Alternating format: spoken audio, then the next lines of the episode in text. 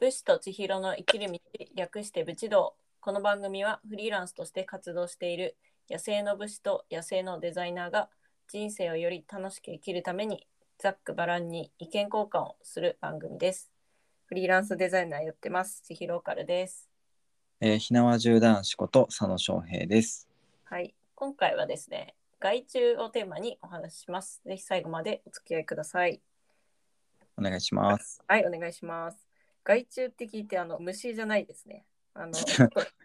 発注をするのを害虫です。はい。はい、虫事情じゃないですよ。害虫事情について、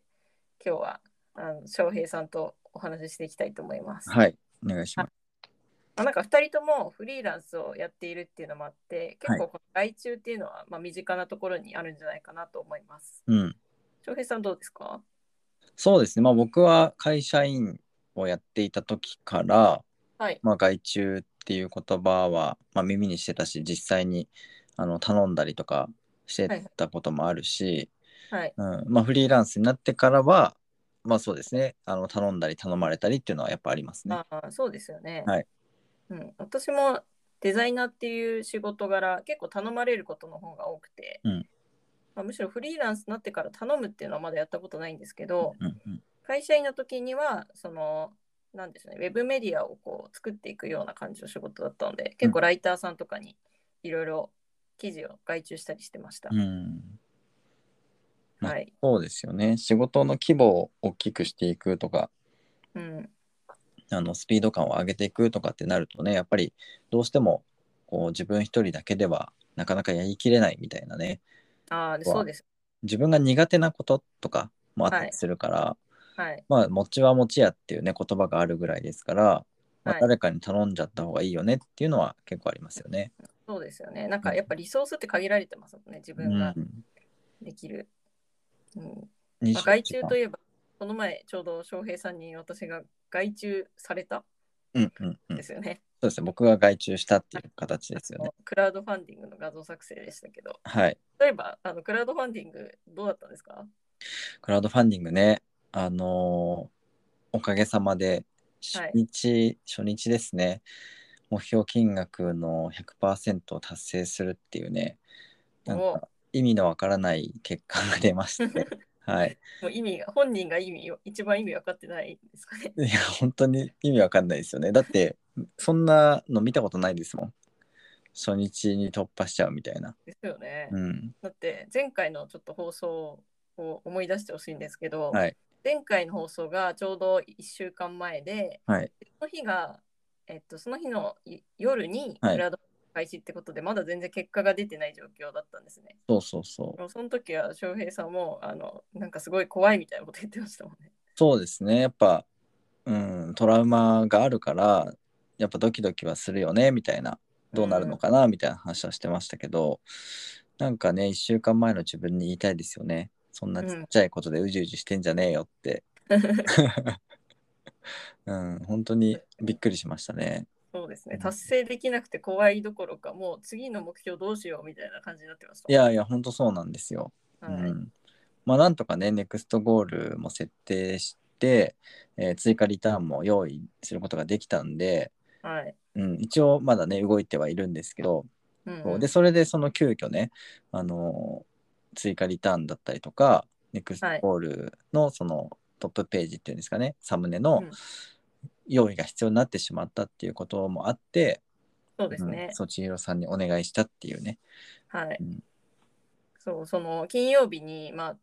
えー、とクラウドファンディングが始まってでは土曜日の朝に達成したんですよね。そう土曜日の朝に、土曜日の朝に達成してでその時点でもう追加の画像とか追加のリターンの画像が必要だってなってうんで私にすぐ連絡来たんですけど、うん、あいつまでやればいいですかって聞いたら、もう今日中でお願いします みたいな。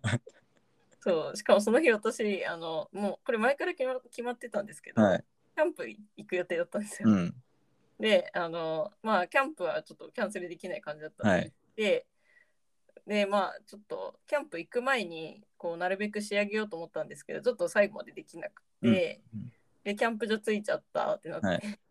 で、いろいろなんか、あの、テント張ったりとか、うごん飯食べたりしてたら、うん あの早くしてくださいみたいなあのちょうどねあの焚き火でこうまったりしてたんですけどいやもうねごめんなさいあのそちらの事情もう完全無視ですよねもうあのやばいんでみたいな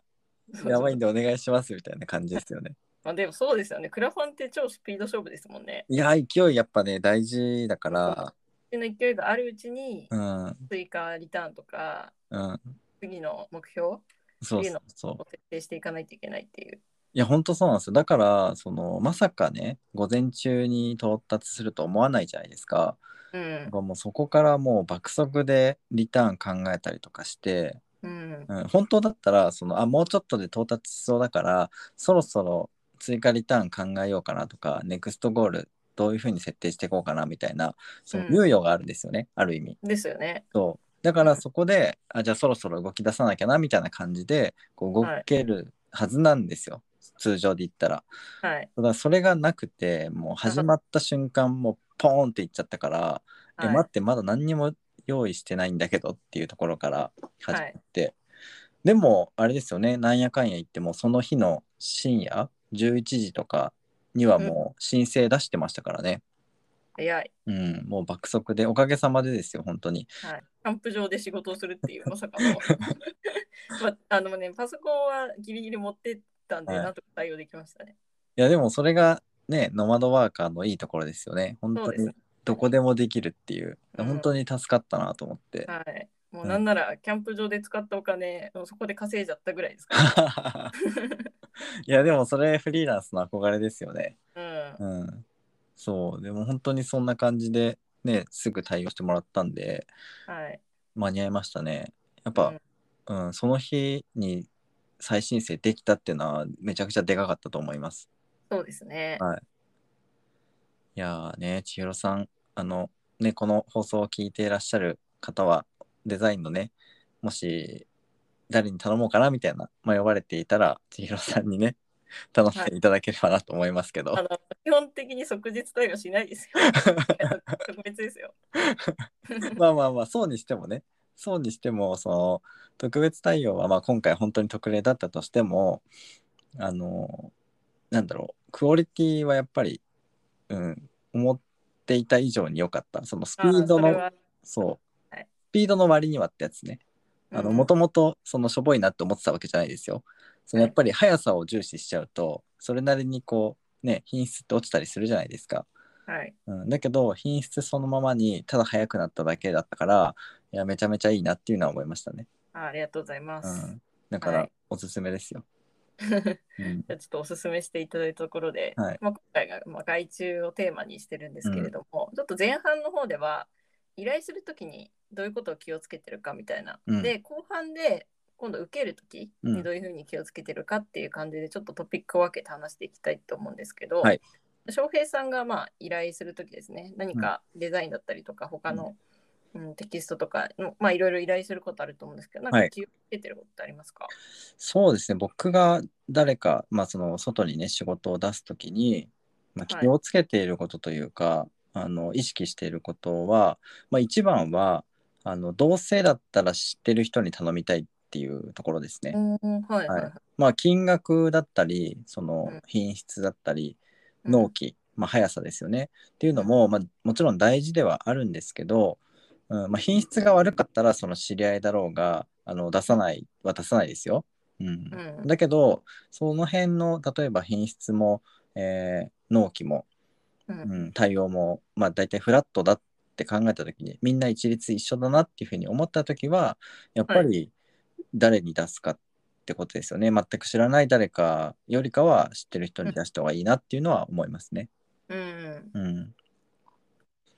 うん、知ってる誰かに出すことで、うんこう得られるメリットというかうん、そういうのな何があるんですか、メリットうん、メリットなんだろうなその人がしハッピーになったらいいかなみたいな感じですかね。ああそういう感じか はい、なるほどなるほどうん、そんな感じあんまり深くは考えてないですね。うーうんん、まあでもこなんかその私も結構知り合いからお仕事受けることが多いんですけどよく言われるのはコミュニケーションコストが低いっていうふうに言われまそうですね、それはありますね。うん。んあの僕も今、その会員制のコミュニティ運営してるんですけど、はいやっぱりその中にその僕はが求めているコンテンツを持ってる人がもしいたとしたら、あのあ基本的にはやっぱそっちの人たちを優先しますよね。ーうん、あうーんそれいいですね。そ自う分だのコミュニティに入ってる人って、もうはい絶対その翔平さんのビジョンとかしっかり。あそうそうそうそう。そうなんですよだからもう本当にあの頼み方最悪ですよ。あのいい感じにやってくださいっつって頼みま すからね。はいはいはい。ちょっと一番困るやつですね。 そうあの多分何も事情を知らない人からしてみたら、うんいい感じってなんだろうが分かんないと思うんですけどそのビジョンを常日頃からやっぱこんうコミュニケーション取って、うんやり取りしてる人からしたらあそうのですこういう風に使おうと思ってるんだけどとか今度このはいこれに使いたいんだけどみたいな感じで話をした上でなので、、はいあのいい感じのお願いしますねって言うともう分かってるからうんだからやっぱそれに沿うような形でうんこう。うん出してきてくれるっていうのはすごい、うん、あ本当にー頼み方、そこだけ切り取って聞いたら頼み方最悪なんですけど、うん。うん、伝わるっていうのがもう一番最高ですよそね。う最高です本当に。はいうん、てかなんならあの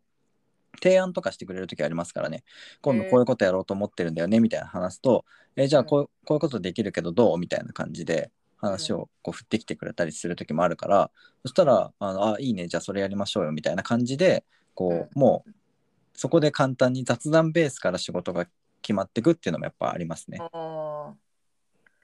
そっか、確かに、はいなんか人からこう知ってる人とか、普段からコミュニケーションある人だと、うんその仕事単体でっていうよりは、なんか次につつなげていったりとか、うん新たにこう広がっていったりみたいなうん、感じのことはあるかもしれないですね。そうですね。はいはいはい。なので僕は基本的にはそのまあね言われてハッとしたんですけどコミュニケーションコストがかからないっていうのが一つと、まあ、うんあとはどうせだったら知ってる人にこうお金を落としたいっていう,、うんうんってういんうところで外注出す時は決めてますね。あーなんかもうあれですね、お店行くときもこう知り合いの店に行きたいとか、ああそうですねそうもいう感覚にも似てるかもしれなもいでちす。ろんそうですね飲食店とかはやっぱりね知り合いのお店使ったりっていう感じはありますね。あーうなんるほど。はい、そっか私自身がその会社員の時に外注する会社員としてはい自分がっていうより会社員として外注することはあったんですけど、はいあのなんか友達とかそういう知り合いとかにうん発注するっていうよりは、クラウドソーシングみたいなサイトを使って新しい人を探して、うんで発注するっていうことが結構多かったんですよ。はいはいでそうなるともう結構考え方はもしかしたら逆かもしれないんですけど、あの私が気をつけてたこととしては、は本い当に目的と何がしたいのかっていうところと、うんあとまあ完成のイメージとかあと納期とうん金額この辺を明確に提示するっていうことですね。はいはいはい、なんかそうしないと結構あやふやになったりとかあとなんか目的とそれたものが出てきた時に修正し,、してもらうのも結構手間になっちゃうので、そうですね。はい、うん、結構ガチガチに決めたりとかマニュアル作ったりとかしましたね。あーまあ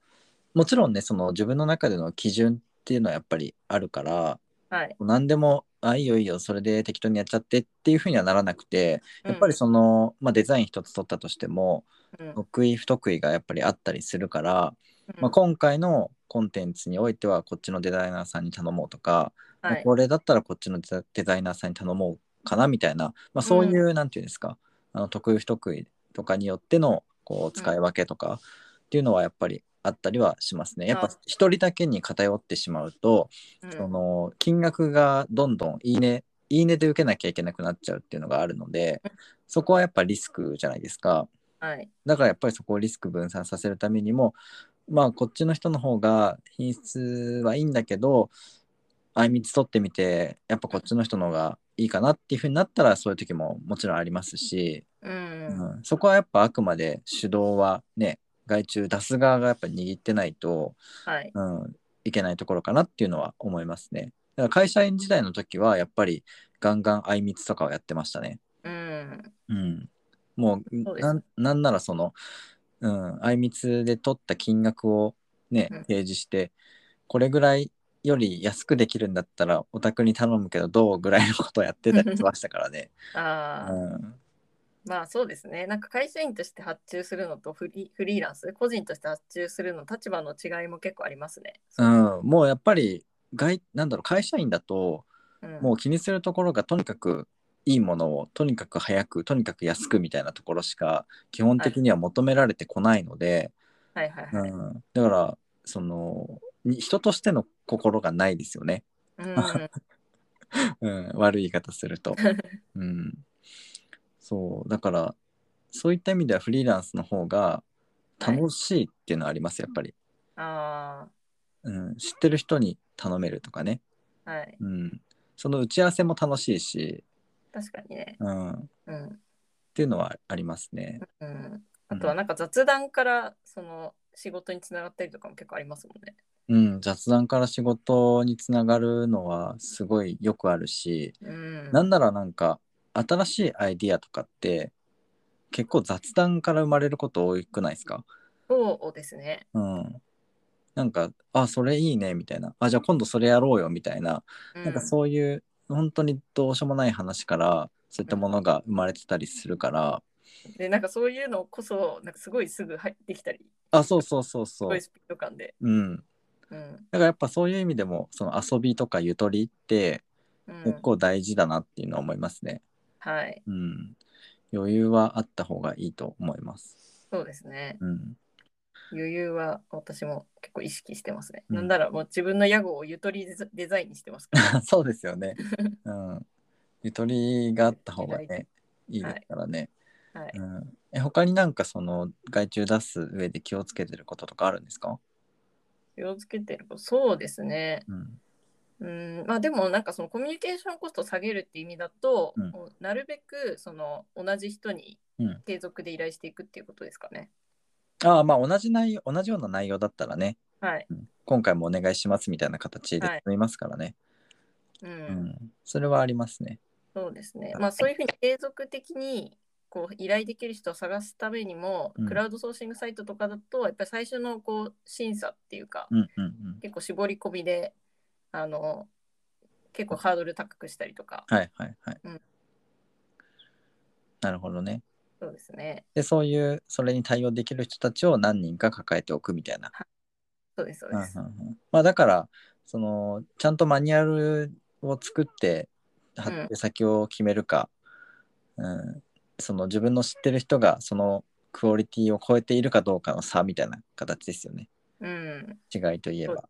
うんまあ、あとは安く発注しすぎないってとこかな。まあ、もちろんそれは大事ですよね。やっぱりその人たちが運転できなくなってしまったら自分たちも困ってしまうわけですから、はい。やっぱりね僕もそうですけどこう自分に関わってくれる人たちが全員幸せになる世界ですよね目指すところは、うん、うん、そこはやっぱ大事ですよね、そうですね。うん、やっぱ困った時はお互い様っていうのはねどんな時もねあの、う忘れられないですね、うん、うん、その仕事を依頼するされる側の立場がどうであれはい。なんかやっぱ人対人っていうところは忘れたくないなっていうのは思います、うんうん、うん、そうですね。はい、人対人というところで。うん、じゃあ、ちょっともう前半が結構いい時間になってきたので、はいそろそろにつなげていきたいと思うんですけあど、はいはい、後半はですね、まあ、今回、前半では外注を依頼する側の話だったんですけれども、はいまあ、受けるときにうんどういったことを意識しているかっていう話を後半でしていきたいと思います。はいはい。ということで、では前半はこちらで以上にしたいと思います。はい後半もお願いします。はい、それでは今回は外注についてお話ししました。では続いての後半の方でお待ちしています。はいスタンド FM の方は概要欄のリンクから飛んでいってください。ポッドキャストの方はそのまま聞けますのでよろしくお願いします。武士と千尋の生きる道、略して武士道。この番組はフリーランスとして活動している野生の武士と野生のデザイナーが人生をより楽しく生きるためにざっくばらんに意見交換をする番組です。えー、ひなわ縦男子こと佐野翔平です。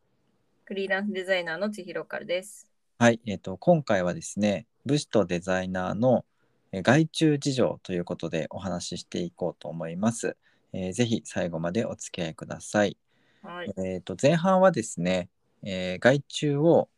依頼する方ということでねお話ししていきましたあの概要欄の方に、えー前半のリンクを貼ってありますので、えースタンド FM でねご視聴の方は、えーぜひ前半も聞いてくださいはい。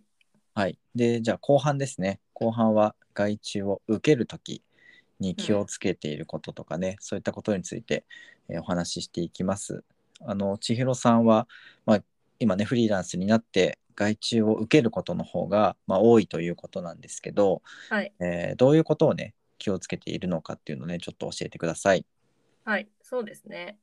まずは、まあ、受けるときに、えっと、ヒアリングをしっかりするっていうところですね。はい。はい、で、まあ、デザインのこう依頼ですと、うん結構そのデザイン何でも作るのかうんとか、どこにどう使われるのかとか、そうですね、まあそのデザインの目的っていうのが結構大切なので、まずそこを確認して、うんであとはその相手がどのぐらいその具体的なイメージを持ってるかうん。結構中にはあのすでにすごい具体的なイメージを持ってる人もいればうん。あのイメージを持ってない人もいたりするので、うん。そこら辺のこうすり合わせっていうのをしてから、まあ、制作に移るっていうところがうん結構意識してるかなと思います。なるほどね。まあ僕はあれですね、どっちかというとその後後者ですね。あんまりイメージしてないタイプなんで、あーはいはいでもしかしたらそのね、今まで気づかずに依頼してうん困らせてたことあるかもしれないですね。うーんうん、イメージ持ってない人に対してもそのはいイメージを具現化するっていうのがデザイナーの仕事なので、はいはいはそい。れであのいいと思いますよ。まあでも確かにそのなんだろう最初に質問してきてくださったじゃないですか今回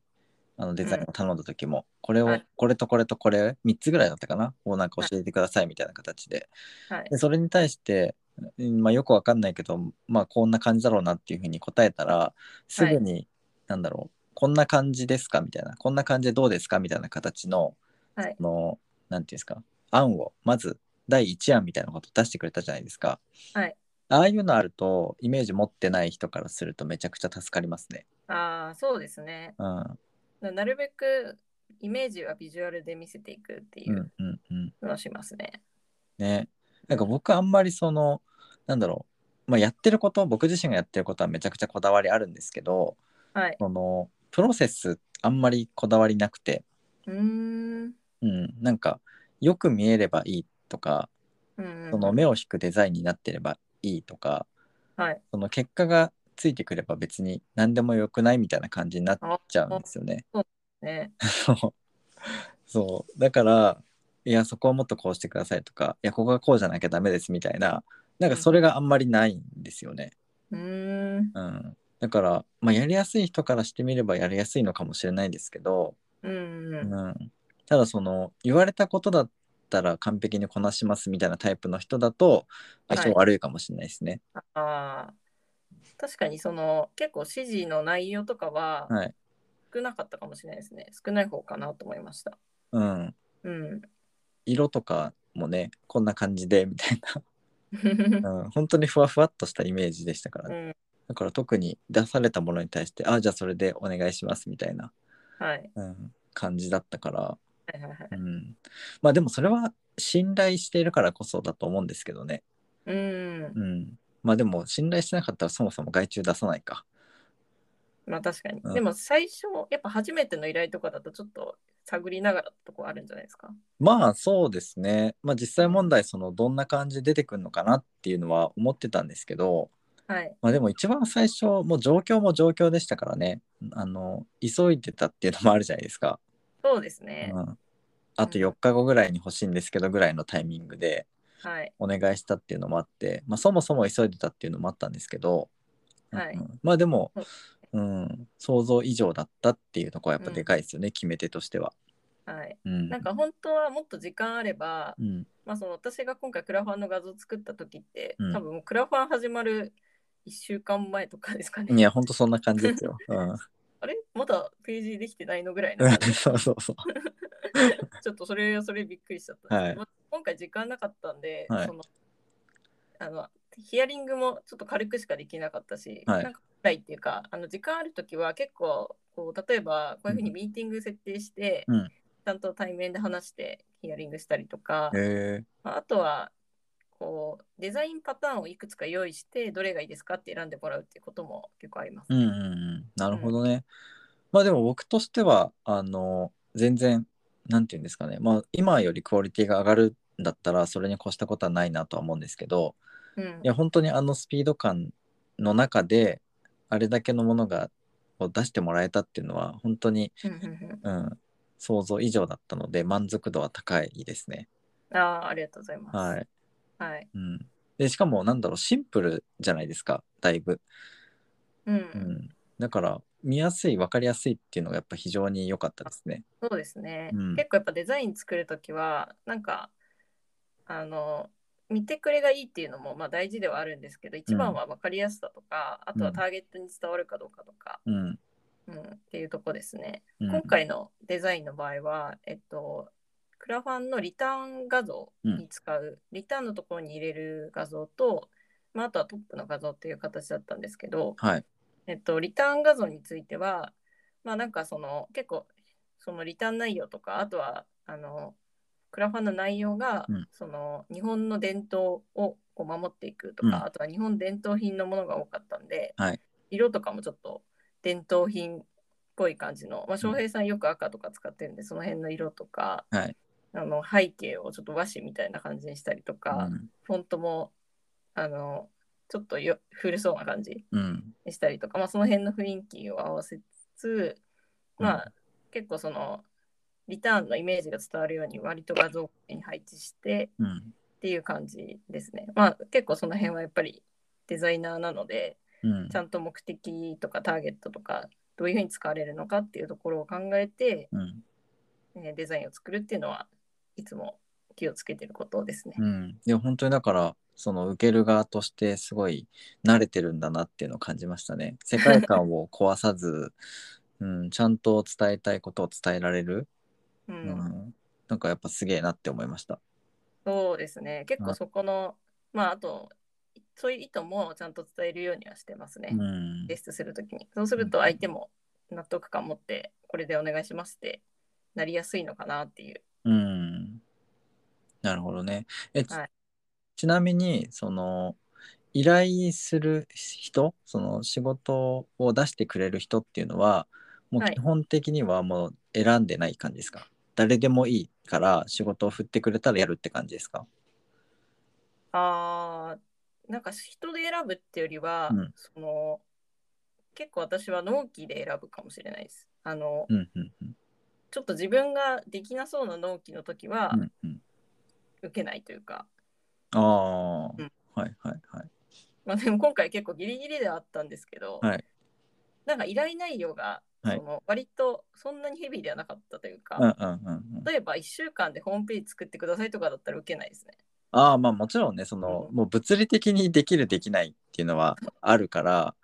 うん、まあそこはねもうしょうがないにしても、うんうんまあ、もちろんそれはね僕だってできないことはできないって言いますよ。う、うんでそれ以外だったらなんかあるんですかうーん、なんでしょうね。でも初めての人で断るケースはその物理的にできない以外はとりあえずないと思います。ああまあそうですよね。あのどんな仕事降ってくるか一回やってみないと分かんないってなりますもんね。はい、うんただその一回やってみてちょっとその自分的にやりづらいなとか、はいはいはい。かなり無理なこと言ってくる人だなってなった場合はリはいピートを受けないっていうことはああはいはいはい。それはうんわかります。そうですね。まあでも私ってまだそこまでそのデザイナー歴がすごい長いってわけではないので、うんまだそのケースは少ないですね。ああ。いや、まあ、でも一瞬僕、ドキッとしましたけどね。あの、無茶ぶりしたなとか 思って。いや、大丈夫ですよ。あの大丈夫ですか翔平さんとはちょっとこれから末長くやあっあ、ありがとうございます。はいうん、いや、でもそれはすごい感じますね。僕も、あの、仕事を受けた時に、あの、最初はもう基本的に誰でもウェルカムな感じなんですけど、ていくうんうん、あ、こことはちょっともうできないかな、みたいなのは、やっぱ結構あありますね。そうですね。まあ僕の場合はデザインとかじゃないんで、はい。うん、その単純ではないんですけどその仕事のはい受け方とか作り方っていうのが、その何ですか、まあ、デザイナーが簡単ってわけじゃないですよそのちょっとフィアヒアリングをやって、うんその形が明確になってるものっていうんですかなるほじゃど。ないんですよね例えば僕の場合だとはい。その段ボール甲冑教室とかなんですね。ああ、あ、そう、ダンボールか学習教室って受注案件なんですね。そうまあ、自分で主催するパターンもあるんですけど、はい。そのお城の施設だったりとかどっかのそのイベントとか団体とかの、まあ、主催があってあうんのうんうんやってくれませんかみたいな形でうーん、あの依頼されることもあったりするんですけど、はい。うん、その基本的にその依頼されていく時って僕集客しないんですよ。うん、うん、もう行ってやるだけだから人もいるし、会場もちゃんとできてるし、うんえ本当に行ってやるだけなんですね。ー、はい。だけどそのたまにね全然何もできない主催がいたりするんですね。ああ、なるほど。でそうするとあの集客したりとか、うん、うん、いろいろとやらなきゃいけないことが増えちゃうっていうんですかね。うん、うんううん、ん、そうなってくるとちょっとこう、まあ、割に合わないというか、はい、うん、動かなきゃいけないとこが増えてきちゃうじゃないですか。はい。うん、そうなってくるとなかなかねいやちょっと2回目はしんどいかなみたいなのはありますね。うん、うんそうですね。ここまでやんなきゃいけないんだったらもうほぼ主催してるのと変わらないじゃんみたいな そういう感じのものがあったりするんで、うん、あ あ、なかなかそうするとね苦しいですね。うん、うんまあ、あとはそうですね打ち合わせがちゃんとできるかどうかっていうのも結構大事ですね。うん、こう真剣にやっぱイベントだからその、僕とその主催だけじゃないじゃないですか絡んでくる人たちっていうのが、はい、結局それ以外のそのお客さんたちもいるわけだからはい、そのお客さんたちの満足度が最後高くなって終わらないと、うそん、のどっちもダメージ受けるんですね。うん、そので主す催側もその主催がこう開催するイベントはもう行かないにしようみたいなイメージになっても嫌だし、はい、僕が別のところで仕事をした時にあの人のイベントしょぼかったからもう別のところでやっても行かないようにしようみたいな感じになっちゃうと困るからうん、やっぱ最終的にはこうお客さんの満足度をこうぶち上げた状態で終わらせたいんですね。うん、っていうのがあるからやっぱ主催側とこう綿密な打ち合わせをするお客さんの満足度をこう高めていくためにどうしたらいいのかみたいなことを真剣に話し合えるはい。人じゃないとちょっと嫌だなっていうのはありますね。ああ、もうなんか勝手にやってよみたいな感じだとちょっと。うん、そうそうまあもちろんねその僕が頼まれてる方なのではい。あのそ僕の一人でね自己完結で楽しませるっていうのはもう最低ラインだとは思ってはいるんですけどうん。そうとはいえみたいな。うん。その見せ方どうしましょうかとか、うん、配置どうしますとか、はい。うん、なんかやっぱいろいろあるじゃないですか、そうですうね。ん、でその辺もこう細かくね打ち合わせできるような状態じゃないとやりにくいなっていうのはあったりしますね。う。うんんうん、確か に。うん、あとはあれですねあの、はい友達だから安くしてよみたいなそういう頼み方をしてくる人のやつは受けないですね。なるほど。そう僕はあの考え方全く逆なんで、うんうんもう知り合いだったら逆に上乗せしてもいいんじゃないかっていうあでさっきもねその頼む時にどうせだったら知り合いに頼みたいってあ、はいそ。の知り合いに頼む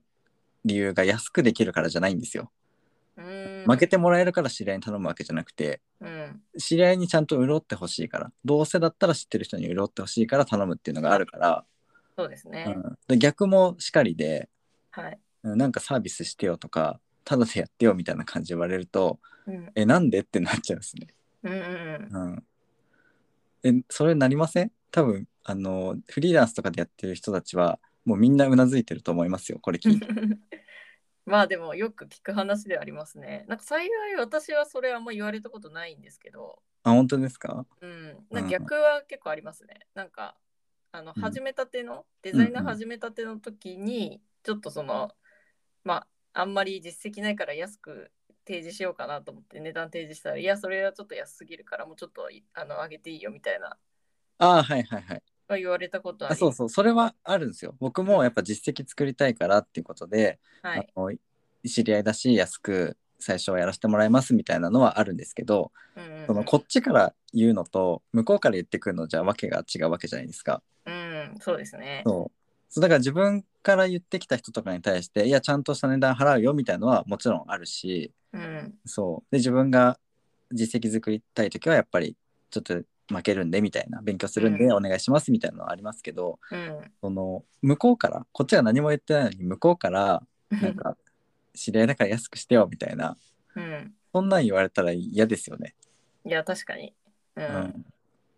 あの、まあ、1回は受けたとしても、うん。 2回目はないですよね。そうですね。うん。本当に。いや、フリーランスはマジで死活問題なんで、うそん。こはね、知り合いとか、知り合いじゃないとか関係ない、ないなって思います、そこは。うんい。や、そうですよ。うん。しかも一回でも安く受ける、なんかその無条件に一回安く受けると、多分次も安くとかってなっちゃいますもんね。で、そうですよね。なんか前回と同じ値段でやってよみたいなね。うん、うん。まあだからそういう時はあれじゃないですか。正規の価格をちゃんと伝えた上で、はい。あの今回は特別にこういう値段でやりますよっていうふうに、うん、家に言うのが一番いいんじゃないですかね。そうですね。それが一番いいですね。うん。じゃないともう本当に地獄ですよ。 うん。フリーランスの。似合わないみたいな。うん、値下げ対応は本当にやっちゃいけないことだと思います、うん、うん。自分で自分の価値を落としてるようなもんですからね。うん、やっぱそこはちゃんと自分の価値を持って自信を持ってやってった方がいいかなっていうふうに思ったりしまうす。ん、うん、そうですね。はい。まあそんな感じでちょっともしかしたら本題とずれちゃったかもしれないんですけど、あの外注をね受ける時に気をつけることっていうことでねあのうん話をしていきました、まあ、参考になるところがね考え方とかもそうなんですけど、まあ、はい一つでもあればね、あの嬉しいなっていうところではいでじゃあ今回はねあの武士とデザイナーの外注事情ということでお話ししてきたんですが、えー番組に関する質問だったり感想、えーご要望はですね、えー概要欄にお便りフォームがありますので、えーそちらからね、えーバシバシご意見送っていただければなというふうに思っています。はい、ということで最後まで聞いてくださりありがとうございました。ありがとうございました。えーということで、武士と千尋の生きる道、来週もお楽しみに。